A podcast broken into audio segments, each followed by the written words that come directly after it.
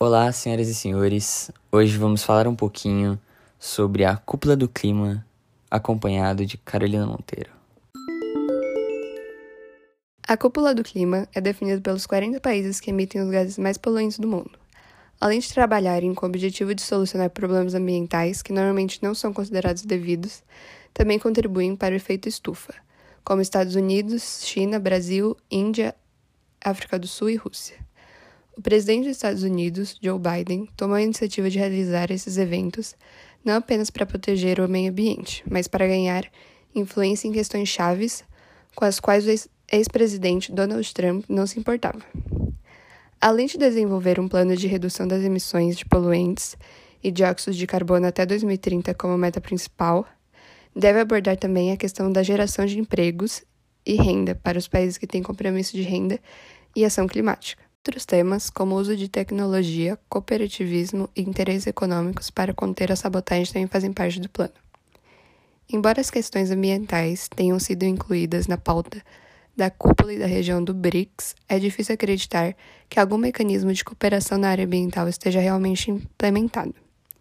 Portanto, nos leva a pensar que a conferência tem como objetivo apresentar o discurso político sob pressão da comunidade internacional, o que mostra acertadamente o foco no tema, mesmo que não haja uma definição clara nos objetivos e diretrizes dos países do BRICS. Nem o outro interesse parece mover mais do que o econômico. Agora, quando falamos sobre questões ambientais, elas são muito importantes, porque não importa o país, estão diretamente relacionados ao bem-estar social. Essas questões afetam o mundo como um todo, mas as consequências são diferentes em diferentes lugares da Terra não inclui as relações políticas. Devido ao alerta climático, o governo deve seguindo a vontade das pessoas que hoje estão intimamente ligadas a esta agenda. O impacto ambiental causado pelo homem será irreversível se não for alterado dentro de sete anos. Os países do BRICS são um grupo de países emergentes com desenvolvimento econômico. Cada membro tem uma posição diferente na cúpula. O Brasil, mesmo na eleição ou antes do candidato Jair Bolsonaro, não fez os temas ambientais como uma proposta. Mas após a cúpula de Bolsonaro, os Estados-membros pressionaram para enviar uma carta a Biden, tentando mudar o tema, e pediram à comunidade internacional para fornecer um bilhão de dólares para ajudar a reduzir o desmatamento na Amazônia, em 40%, e disseram que se comprometeriam a tentar zerar o desmatamento ilegal até 2030, sendo que seu mandato acabaria em 2020. Dependendo da atuação do Brasil, novos investimentos podem ser direcionados ao país para financiar medidas de combate à mudança climática, além de outros benefícios econômicos ajudando na imagem brasileira e nos possíveis novos acordos formados com as fontes energéticas, que são diretamente relacionadas ao efeito como petróleo e carvão.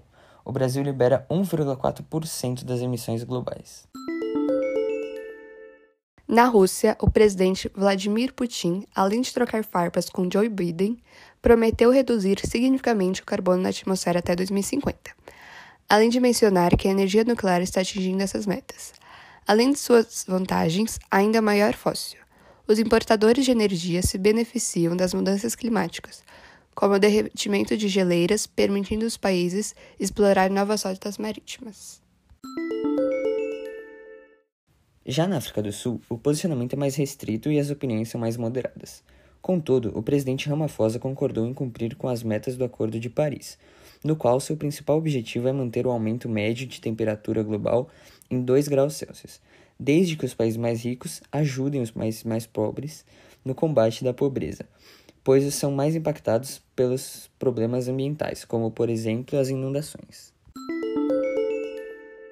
relacionamento da China é extremo. É importante ressaltar isso porque é o país que mais emite dióxido de carbono na atmosfera global e é um dos países mais resistentes para adotar alternativas ambientais sustentáveis. Inicialmente, ele disse em seu discurso que o presidente Xi Jinping mostraram mudanças ambiciosas. Mas há duas metas futuras. Elas devem atingir seu pico de emissões em 2030 e depois diminuir gradativamente. A outra é atingir a neutralidade de carbono até 2060. As emissões de dióxido de carbono da China são o dobro das dos Estados Unidos, e ambos os lados estão empenhados em arquivar o conflito e se unir para garantir o processo nessa questão. Quanto mais os Estados Unidos investem em energia circular, mais riscos seus concorrentes, porque os recursos chegaram.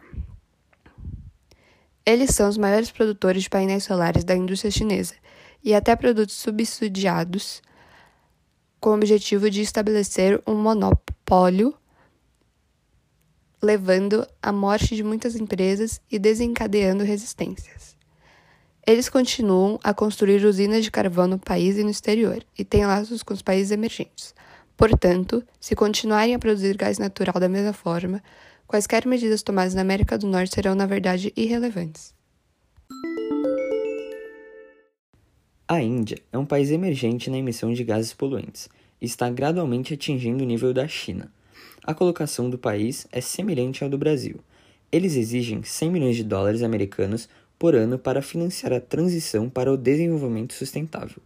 Se não receberem financiamento internacional, não terão recursos para melhorar seu impacto ambiental. Há sinais de que até 2030 as emissões da Índia serão o dobro das do Japão, o equivalente a 5% das emissões globais. Depois que a Índia e a China argumentaram que os países em desenvolvimento não deveriam ter os mesmos compromissos de redução de emissões que as partes desenvolvidas, chegou a um acordo de que todos deveriam agir para contê-los, mesmo em caso de divergência entre os países. De modo geral, a cúpula recebeu elogios, mas também se atribuiu críticas, pois não estão entregando os resultados comprometidos.